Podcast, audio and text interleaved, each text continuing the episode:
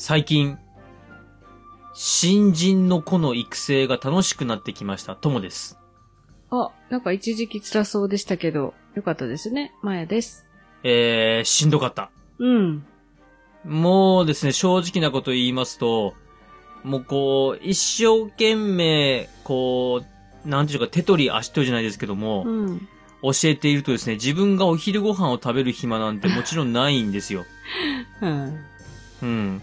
で、結局最終的に、その子が帰った後にその子の残務を整理して残業をするっていう、なんかまあそういう辛い日々を過ごしてたんですが、はい。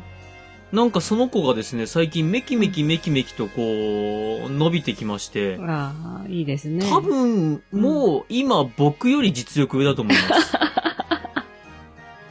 こ それ、はい。こいつすげえなって思うぐらいちょっと頑張ってるんで、ああ若い力すごいね。いやー、すごいです。また、根が素直なんでしょうね。言った通りにやるんで、おすげえなって思います。うん、素直って大事ですもんね。素直って大事ですね。はい。ねうんはい。ぜひ自分も素直でありたいと思います。はい。はい。ではではやってまいりましょはい。よろしくお願いします。う。はーい。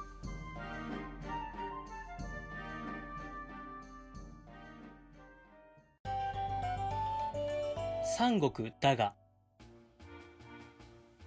今週のネタバレです。今週、はい。割とオカルトな内容のあらすじだったんですが、はいはいはい。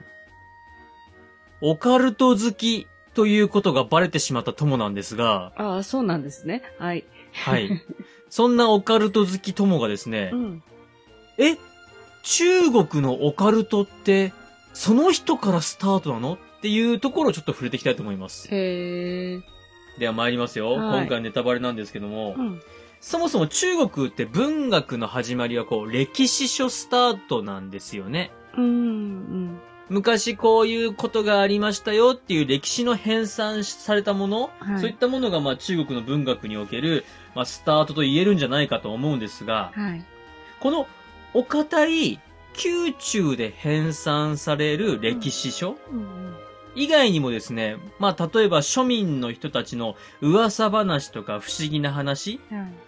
そういったものが言い伝えだったりなんだりっていうことで人々に広まっていくじゃないですか。うん。こういったものを重視する風潮、はい。そういったものが生まれたのが、実はこの三国志の時代の後ろの方から次の秦っていう国の時代にかけてなんですよ。うーん。えー、そんな宗教こんだけあるのに、はい。不思議なことは少ないってことですね。いやいや逆です逆です。この戦乱の時代にう、ん。もう俗世間は疲れたよと。うん。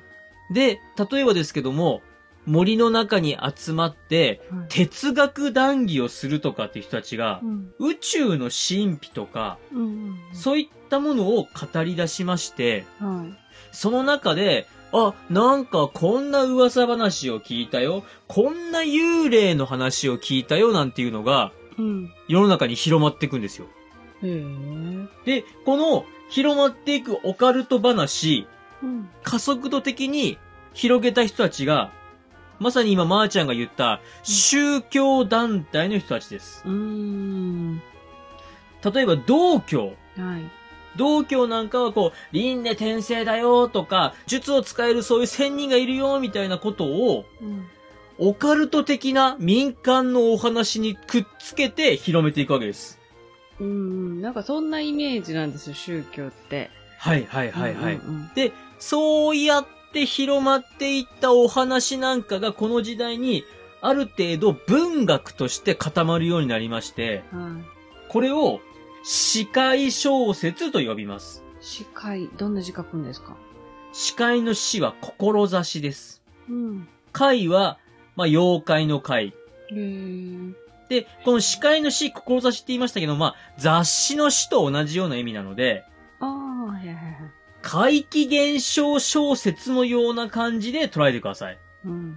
他にもですね、詩人小説、ちょっと変わった人、すごいなんか能力持ってるとか、そういった人たちを扱った詩人小説っていうのもありまして、はい。後々の小説のようなものを形作っていくんです。うん物語ができていくってことね。そうです、うんそうです。さあ、このオカルト不思議話を、うん。この三国時代に編纂した書物があります。はい。これが、列遺伝という本でして、はい。列遺伝。中国のオカルトの元祖。問題はですね、この本を編纂した人ですね、うん。が誰かというところなんですけども、うん。この人、えー今回のあらすじも出てきました。実は、はい。宗妃さんです。宗妃さん。曹操の長男の、はいはいはい。つまり、うん。曹操の長男で、はい。帝から帝位をこれから奪っていく義の国のうん。後継者。はい。その宗妃さんが実は相当のオカルトマニアだったみたいでして。この宗妃さんが集めた話、編纂したもの、それが列遺伝です。実はこの列遺伝、ちょっと不思議なところがございまして、はい。さすがオカルトと思うんですけども、列遺伝を編纂したのは宗妃だよと。うん。そして、この元々あったものがですね、はい。今はちょっと失われて、50条ぐらいしか残ってないんですよ。まあ、50個のお話ぐらいしか残ってないと。うん。でも、その50個の中には、なんと、宗妃の時代の後のものも含まれているんです。うわあ、それ一番怖い。まあ、きっとこれは誰かが編纂付け足したんだろうって話なんですけども。あ、そりゃそうですね。はい、はい。ちなみにですね、うんこ、の、まあ、宗妃さんの後にもですね、はい。義は後々秦っていう国に受け継がれるんですが、はい。この秦の時代にもですね、漢方という方が、うん。宋人記というめちゃめちゃオカルト話が収録された本を残しております。へえ。で、例えば宋人記にあるオカルトの話って、はい。今でもそうですけど、例えば、場所、時間、誰が、みたいな、うん。5W1H みたいなものが、はい。これちゃんと揃ってると、まあ、信憑性が高くなったりするじゃないですか。うん。実際この総人記に載ってるお話も、やたら具体的なんです。この総人記をまとめたこの漢方さん、うん。一応その役人で、こういうのをまとめるお仕事をしてる人なんで、はい。決してその、デタラメをかけるわけではないんです。ただそのデタラメをかける人じゃないのに、オカルト的なことを書いてて、しかもそこには、当時の同僚とかそういった人の名前も上がってるんですよ。へえ。なので、あれこれ本当にあったことなんじゃないとか、いやもしかしたら本当にそういう風にみんな信じてたのかなみたいなうん。お話がいっぱい残っています。へえ。でも不思議な話なんでしょ？不思議な話です。うん。えーではその中の一つをですね、ちょっと今はい回ご紹介いたしますかね。はい。いいですか？はい。秦の慶帝の時代、加冠軍に将来を誓い合った恋人同士がいたが、うん。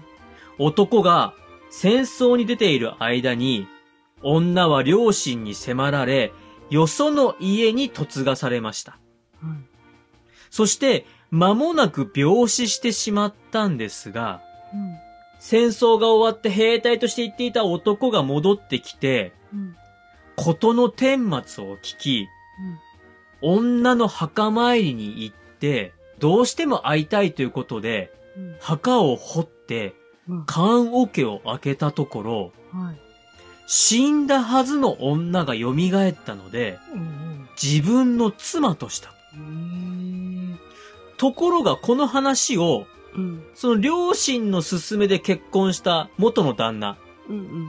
元の夫が、いやいやいやいや、その女は私の妻なんで返してくださいと言いまして、うん。互いに譲らず裁判となります。で、地方の裁判所では決着がつかず、うん。都の取り仕切る、まあ今でいう最高裁判所みたいなところですよね。はそこの王道という最高裁判所の裁判長みたいな人ですよ。い。はい。が、裁いたよって話は残ってるんです。うーん。ちなみに、この判決、粋ですよ。うんうん。どうなった？男の真心が天を動かし、死んだ女を蘇らせたのだから、うん。これは私たち人間には裁けませんと。へえ。これは墓を掘って女性を出したその男にうん。妻を与えるべきだと。うん。つまりもう人の力が及ばない不思議な力で蘇ってるんだから、うん。もう蘇らせた男に妻として与えるべきだよっていう判決を出してるんですよ。うん。まあでもそんな気がするよね。そんな気がするよねっていうか、うんそんな裁判が真面目にされたのっていうところなんですけども、で、はい。さっきも言いましたけども、うん。慶帝の時代とか、加冠軍とか、はい。で、同僚の王道とかっていうのは、うん。この時期、この土地、この登場人物っていうのは、漢方さんからすると、同僚だったり、何だったりで具体的なので、うん。不思議な話だけど、これ実際にあったことなのかなっていう、うん。オカルト話を、えーはい。本日はご紹介いたしました。えー、コープスブライドじそうです。まさにその通り。うん。そして、そのオカルトの歴史を作ったのは、まさかの曹操の息子だったというネタバレでございます。へえ。面白い。うん、あんまり響いてないな。あんまり怖くなかったよ。もっとちょっと怖いのかと思っちゃった。あー、なるほど。ちょっと不思議話でしたね、今回は。そうね。不思議な話でしたね。はい。えー今回は以上です。はい、面白かったです。